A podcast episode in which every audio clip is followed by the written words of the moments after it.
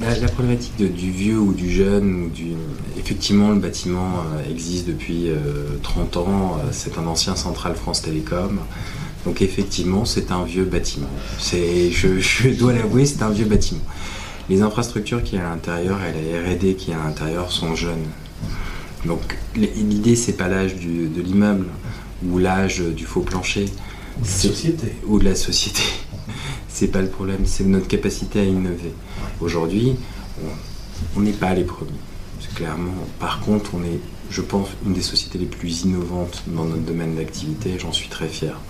Donc c'est ça qu'il faut voir. Si on regarde sur partie data center pur, c'est-à-dire vraiment le mètre carré de Datafloor et tout ce qu'il y a, on a développé nos propres équipements de sonde, on a développé nos propres équipements de supervision qui permettent de, monitorer un disjoncteur jusqu'au serveur. Derrière un disjoncteur, vous avez des, power bars de distribution, vous avez un, dire, un ensemble de serveurs, des switches. Nous, on est capable, quand un disjoncteur a un défaut, malheureusement ça arrive, euh, un disjoncteur a un défaut, on est capable de savoir si ça a impacté un switch, si ça a impacté les serveurs connectés au switch, mais aussi les serveurs connectés à l'électricité. Donc il y a une grosse innovation là-dessus.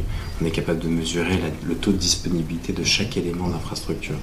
Donc l'idée n'est pas de savoir euh, si le disjoncteur a un an, deux ans, trois ans, quatre ans, c'est savoir si il y a de l'innovation dans ce disjoncteur et que cette innovation aujourd'hui elle est différenciante par rapport aux autres. Aujourd'hui, on pense vraiment que notre innovation est différenciante. Dans les gros data centers, vous avez peu d'informations sur votre environnement.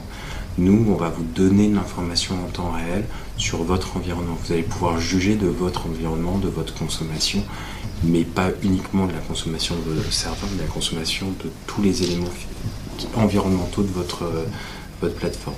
Donc voilà, il y, y, a des choses, mais c'est un, c'est assez amusant. effectivement, on est vieux et on continuera à vieillir.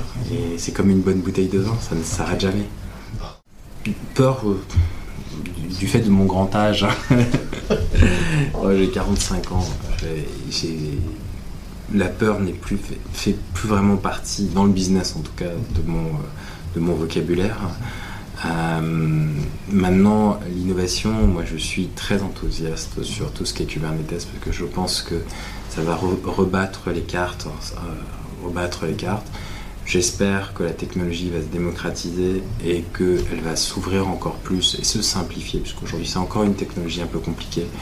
Et j'espère qu'on aura beaucoup de startups qui vont innover dessus. Euh, j'espère qu'elle va rester open source que ça c'est aussi un autre débat, c'est à qui appartient la technologie et si elle reste open source. Ça, ça peut être une de mes peurs, euh, qu'elle ne reste pas open source. Mhm.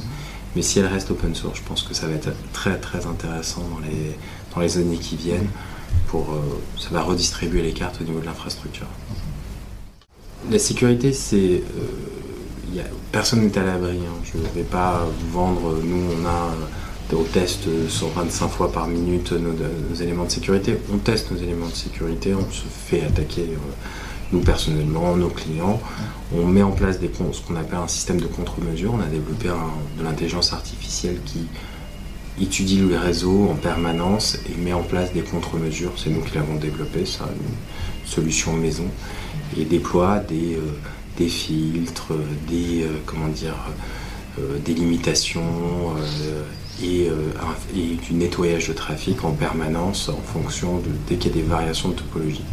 Donc ça c'est un, comment dire on va dire des, solutions. Après on a des firewalls, on teste des URL, on, a un ensemble d'outils, on est outillé. Le gros intérêt pour nos clients c'est que c'est mutualisé sur énormément de clients, donc le coût est intégré et ils n'ont pas besoin d'investir. Ça, ça fait partie des avantages qu'on peut proposer à nos clients. On protège nos clients contre eux-mêmes. Euh, et contre l'extérieur. Maintenant, la sécurité, c'est aussi beaucoup de bon sens et on essaye d'éduquer nos clients sur un certain nombre de, règles, de mettre à jour. On a une grosse stratégie de mettre à jour euh, sur les débians.